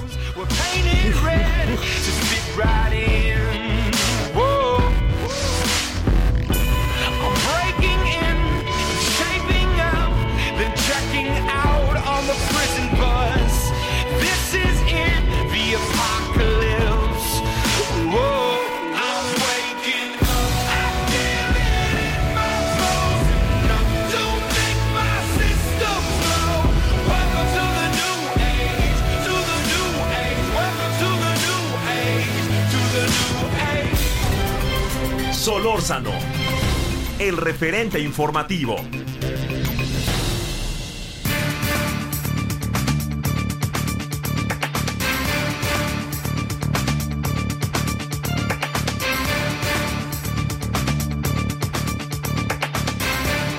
Bueno, estamos aquí de vuelta. eh, por cierto, en- entrando en la política mexicana, este, el señor Clemente Castañeda ya no va, no se baja de la can- para la lucha por Movimiento Ciudadano para la candidatura al, al gobierno de Jalisco, para que usted ahí lo, digo, pues lo que lo sigue el Movimiento Ciudadano, ahora que está tan, tan en, en todos lados Movimiento Ciudadano. Pero fíjese, ahorita que, que hablábamos con, eh, que me parece que es muy importante, ¿no? No perder de vista, que hablábamos ahorita con, eh, con Luis Miguel, eh, este de todo lo que tenía que ver con el presupuesto, con eh, sobre todo no el director del economista, con eh, Luis Miguel González. Eh, la verdad que si el presupuesto no se cambia, este, y seguimos dándole dinero y dinero ahí como auténticamente pozos sin este, ahora sí que barriles sin fondo o pozos sin fondo. Eh, la, pregunta que uno se haría es este, ¿cómo vamos a entrar para resolver el tema Acapulco? Yo quisiera pensar que están pensando en eso. Bueno, pero ahora que estamos otra vez en la política, le diría que, eh, pues bueno, el, el 19 de noviembre o 20 de noviembre por ahí, en menos de un mes, tendrá que Movimiento Ciudadano tener ya su candidato, que como pintan las cosas será candidato. Y el señor Samuel García, que yo les juro, con esa verdad me salvo, chin chin sin zafadera asesinada, todas esas cosas, pues bueno, ya veo que pues esto no, así que sea muy, muy serio, pues ya se vio que no lo era. Bueno, este, no lo tenemos. Bueno, eh, queríamos ah, entrar en un espacio durante algunos minutos antes de empezar ya a cerrar la emisión de este día jueves con el con la guerra, ¿no? Con lo que está pasando en, en Gaza y sobre todo porque eh, bueno, jamás ha publicado una lista de 6.700 personas muertas y además otra cosa que hoy jamás culpó a Israel es de lanzar bombas a la zona donde se encuentran los rehenes. O sea que dicho de otra manera, eventualmente lo que pudo haber pasado, si nos atenemos a lo que dice Hamas, que quede claro, lo que pudo haber pasado es que Israel atacó a Hamas y acabó matando a las personas que están secuestradas, que en su mayoría son de nacionalidad israelí, ¿no? Así que este le- le- les diría que, que eso pues, pues es como para, para pensar y darle vueltas, ¿no? Como para, ¿no?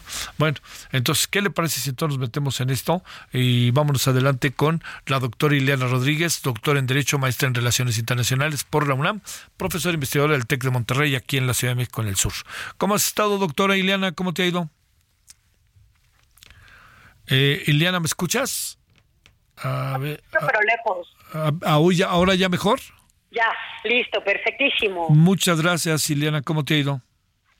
A ti, eh, pues preocupada por la situación de Acapulco, por lo del huracán Otis y por supuesto también preocupada por el entorno internacional. Pareciera que estamos cerrando el año con muchísimos conflictos naturales y otros propiciados por, por la propia humanidad. Pues así es. Oye, a ver, ¿cómo va eh, el, estado de la guerra? Cuando te digo esto, ¿cómo va? Cuando te quiero decir esto, lo que planteo es, eh, hay, hay como variables, ¿no? Hoy se habla de que habría Estados Unidos, perdón, habría Israel atacado a Hamas en la zona en donde se encuentran las personas secuestradas, los rehenes, que muchos de ellos son de origen israelí.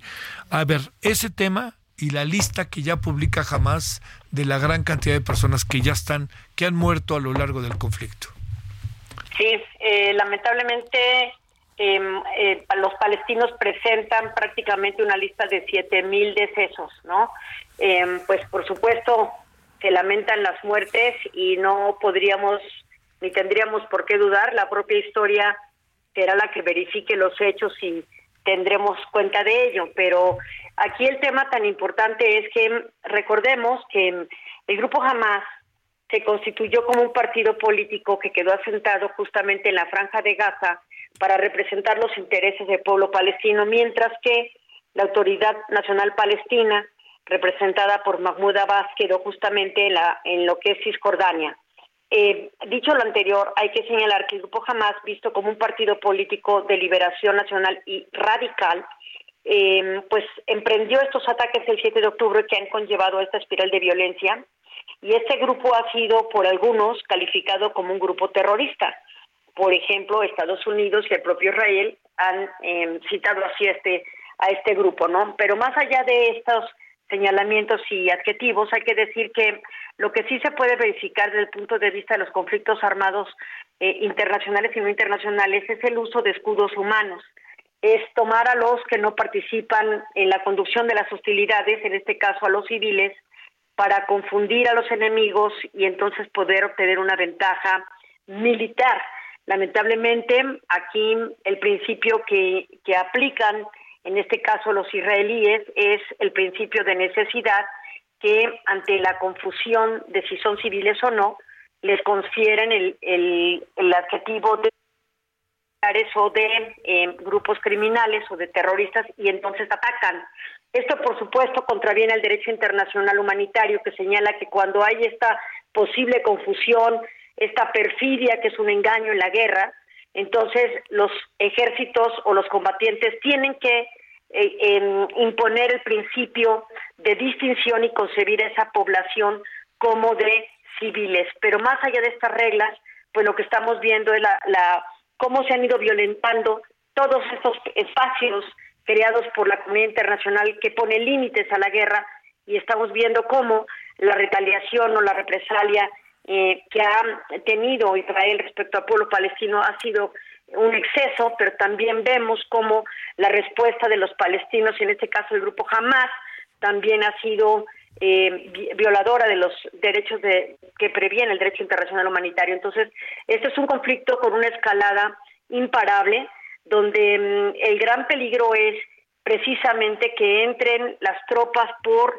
vía terrestre de Israel, que puede llevar a que Hezbollah entre del lado del Líbano y de Irán a participar en este tipo de conflicto. Eh, de hecho, cuando empezó esto, Irán señaló, el líder de Irán señaló que este era el escenario si Israel atacaba por tierra al pueblo palestino. Entonces, eh, no se están respetando, tampoco se ha observado mucho, por ejemplo, los corredores humanitarios. Han habido bajas, lamentablemente, de, mm, de, lo que es el movimiento de la Cruz Roja Internacional, en este caso la Media Luna Roja, que son los socorristas parecidos a la Cruz Roja, vamos a decir, pero son los que entran a, a conflictos donde impera la religión de, mm, del Islam.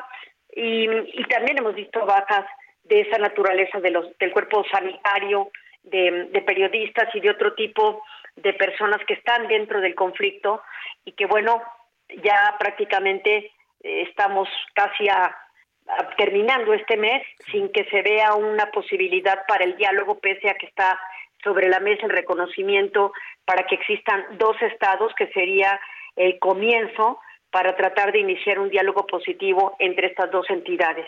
¿De qué tamaño, Ileana, es el problema que se está gestando en la ONU entre Israel y el secretario general Antonio Guterres? También importante de señalar porque efectivamente el rol del secretario general es un rol político dentro de los órganos de Naciones Unidas es justamente quien a veces hace las veces de negociador o de mediador en los conflictos armados internacionales y no internacionales. Eh, los dichos en la reunión que se tuvo en el Consejo de Seguridad en estos días justamente revelaban el exceso de la fuerza por parte de Israel en el territorio palestino eh, y luego también señaló eh, la conducción del grupo Hamas. Pero lo que dijo Guterres ahí fue que las acciones de Hamas no venían del vacío, sino que había un antecedente histórico y refirió prácticamente una letanía que era justificatoria de los actos de Hamas, aunque luego reparó y señaló que era indebido lo que había hecho Hamas, pues Guterres ya había hecho, eh, dicho eso y por supuesto entonces eh, Israel hizo una protesta allí y está pidiendo que Guterres o bien se disculpe o sea retirado del cargo. Bueno, eh, estos escenarios son complejos porque finalmente retirar a un secretario general de Naciones Unidas, aunque lo proponga un Estado, pues tiene que ser secundado por el resto de miembros del Consejo de Seguridad. Y em, esto se ve casi imposible, ¿no? Eh, pero por la otra también, eh, sí, también señalar que lo que hizo Guterres es, es un acto desesperado porque ha estado con constantes llamados y comunicados a la comunidad internacional y a los miembros que están en Naciones Unidas para que traten de generar las condiciones y las resoluciones que posibiliten el diálogo dentro del escenario de conflicto. Y esa responsabilidad recae justamente en el órgano que ejecuta el capítulo 7 de la Carta de Naciones Unidas para prevenir las amenazas a la paz y llamar al diálogo a través del arreglo pacífico de solución de controversias. Pero ese Consejo de Seguridad que se compone de 15 miembros tiene la dificultad de que una decisión de fondo que pueda resolver esto requiere de nueve votos, pero de esos nueve votos, cinco son los miembros permanentes que son los victoriosos de la Segunda Guerra Mundial, que ya sabemos son Rusia, Estados Unidos, el Reino Unido, Francia y China. Y hemos visto cómo Rusia y Estados Unidos siempre han tenido posiciones contrarias en este tipo de situaciones. Entonces, las posibilidades en este sentido, ya sea para hablar de Guterres o para resolver el conflicto, es prácticamente imposible. Es más fácil que ocurra un milagro a que ocurra una solución realista. Hay que decirlo, de ese tamaño es el problema que está enfrentando Naciones Unidas. Bueno, este, sigamos, ¿no, doctora? Te mando un gran saludo, como siempre, y mi agradecimiento, Ileana Rodríguez, que estuviste con nosotros. Yo te lo, te lo agradezco más y gracias por la paciencia, por el inconveniente de la comunicación. No, hombre, pero ahí estamos, pero ahí estamos, yo todo perfectamente. Gracias. Adiós, Ileana. Hasta luego, adiós. 20 con 45 en hora del centro. Solórzano, el referente informativo.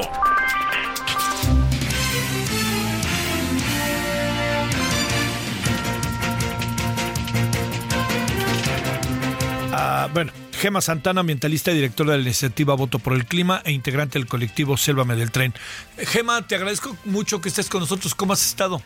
Muchas gracias a ti. Bien, bien. Aquí atorada en el tráfico, caray. Si de repente se escucha mucho ruido al fondo, disculpa, pero aquí estamos listos para compartir.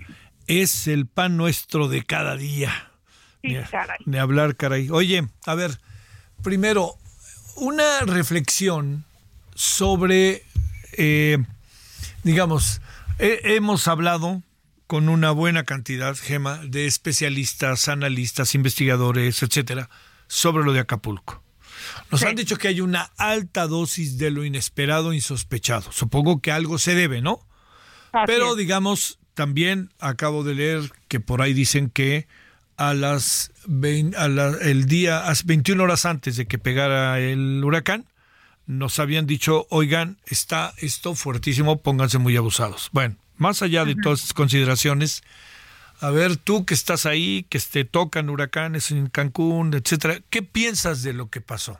¿Cuáles son tus Mira, primeras reflexiones? Eh, mira, lo que sucedió en Acapulco es muy preocupante y es realmente una alarma que si no la vemos, no sé qué, que, que nos merecemos lo peor como humanidad y sobre todo los mexicanos. Si no nos estamos dando cuenta que ya tenemos aquí la crisis climática, lo que pasó en Acapulco está clarísimo. ¿Qué pasó? Es un huracán que se aceleró en menos de 12 horas a categoría 5. ¿Y qué pasa con qué significa eso? Quiere decir que el océano, que es el regulador del clima en el planeta, el océano. Está más caliente, es el mes más caliente desde 1850. Es decir, y, el segundo mes más caliente fue julio de este año. Octubre ha sido el más caliente y en el océano se ve reflejado también por el blancamiento de los corales.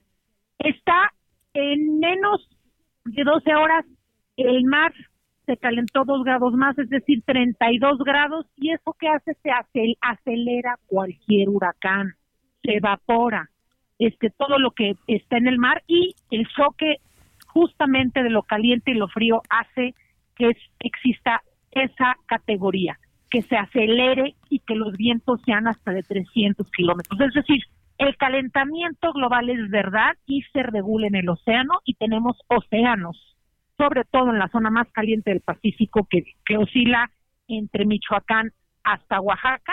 Esa es una de las zonas más calientes per se, y con el cambio climático se ha acelerado. Es decir, tenemos más riesgo que existan más huracanes y de esta índole, de este, de este nivel que pues es pues, catastrófico. Está destruido Acapulco, eh, no tenemos ni siquiera idea de las dimensiones que esto significa. Nunca habíamos pasado por un huracán de esta índole en el Pacífico mexicano. Entonces, la crisis climática es real, se tiene que declarar emergencia climática en México y se tienen que destinar recursos de resiliencia y mitigación. Eso es urgente esté Solórzano. A ver, eh, Gema, déjame plantearte lo- lo- el otro asunto. Este, a ver, estas consideraciones, eh, ¿por dónde pasan cuando hablamos de, del tren Maya y lo que está sucediendo con la deforestación y la construcción sobre zonas en las cuales tarde que temprano todo indica que lamentablemente vamos a tener un problema mayor. Así es. Y qué bueno que me lo que me lo me lo comentas porque tiene una vinculación directa. Lo que está pasando en la selva, sí, eh, tiene una vinculación directa con lo que sucedió con Acapulco y con también lo que ha pasado en el Golfo de México con la comunidad del bosque que ya desplazó también el mar a más de 300 familias.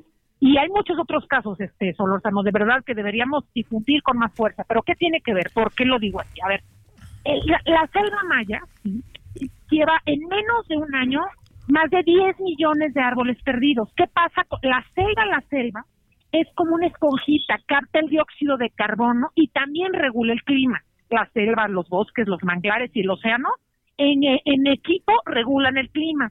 ¿Qué pasa? Que en la selva maya estamos acabando con un regulador del clima, no nada más con el agua de abajo, sino estamos acabando con esa esponjita, con esa selva.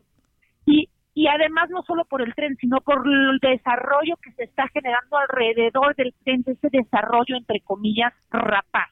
Entonces, cuando tú deforestas a, e- a ese nivel, a esa aceleración, no le das oportunidad a esa esponjita de hacer su función de limpiar el aire y de bajarle a la temperatura, que también está ocasionando el océano, ¿no? ¿Por qué? Por la cantidad de combustible fósil y por la cantidad de deforestación que hay en México y en el mundo. Entonces, mandas gases de efecto invernadero a la atmósfera y por otro lado, le cortas a los pulmones del planeta la oportunidad de, de limpiar este el oxígeno y además de bajarle a la temperatura, más bien de, de, de tener una temperatura más fresca, porque los árboles enfrían el planeta. Entonces tú bajas, tú bajas, tú, tú, tú aumentas la temperatura del planeta con esos 10 millones de árboles que has este, deforestado, generas que la temperatura en aquella zona de la región de, la península de Yucatán suba y por lo tanto se calienta esa zona y, y en, en efecto multiplicador calienta otras partes del país y del mundo. Eso también provoca incendios, por ejemplo, en Canadá. La deforestación del Amazonas genera también incendios en otras partes del mundo. La de la selva, pues tiene totalmente que ver con otros problemas climáticos como el de ayer, porque es una contribución al aumento de la temperatura. Está acelerando el aumento de la temperatura, la deforestación de la selva. Y Es- por lo tanto eso calienta el océano. Y Oh. por eso tuvi- tenemos este tipo de huracanes. Oye, este, eh, Gema, a ver, otro este asunto ahí. Eh, ¿Tienes información sobre un grave incidente en la construcción del tren Maya respecto a que se habría habría pasado algo con dos trabajadores o, o- no no quisiera no quisiera hacerlo más grande si no tenemos la información precisa, como puedes imaginar. No, no, nosotros tampoco porque no fue en el tramo 5. Sabemos que estuvo, que fue en Palenque. Sabemos que es un descuido garrafal porque además no tienen los trabajadores del tren Maya, del mal llamado tren Maya, no tienen ni siquiera las condiciones laborales de seguridad para trabajar. Lo hemos visto en todos los tramos, así que desafortunadamente no me extraña. Sí vimos la nota, confirmamos con los grupos colectivos de allá de Palenque y efectivamente son dos trabajadores que quedaron enterrados porque se les vino el piso cárstico. Y eso puede pasar en el tramo 5 y puede pasar en los demás tramos. O sea, este, necesitamos estar muy pendientes porque también hay mucha información que no se dice, que se oculta. Este, y eso pues es, es muy delicado. Bueno, te mando un saludo, Gema. Hablamos de dos temas inevitablemente y si no te importa te buscaremos muy pronto y gracias por tu participación. Al contrario, muchas gracias a ustedes. Adiós, hasta luego, buenas Hasta noches. luego. Bueno, eh, esto es lo que, lo que tenemos el día de hoy en radio. Eh, pues bueno, yo le diría, ¿de qué tendríamos que hablar hoy a las 21 horas en televisión? Pues de Acapulco. Pues de Acapulco, no hay de otra, ¿no? Tenemos otros temas, ¿eh? También. Pero fíjese que cada vez ha- hay más elementos como para forzar la máquina sobre Acapulco. Ojalá la reunión de lunes sea importante. Nos vemos en cinco minutos aquí junto. Gracias en nombre de todas y todos. Adiós.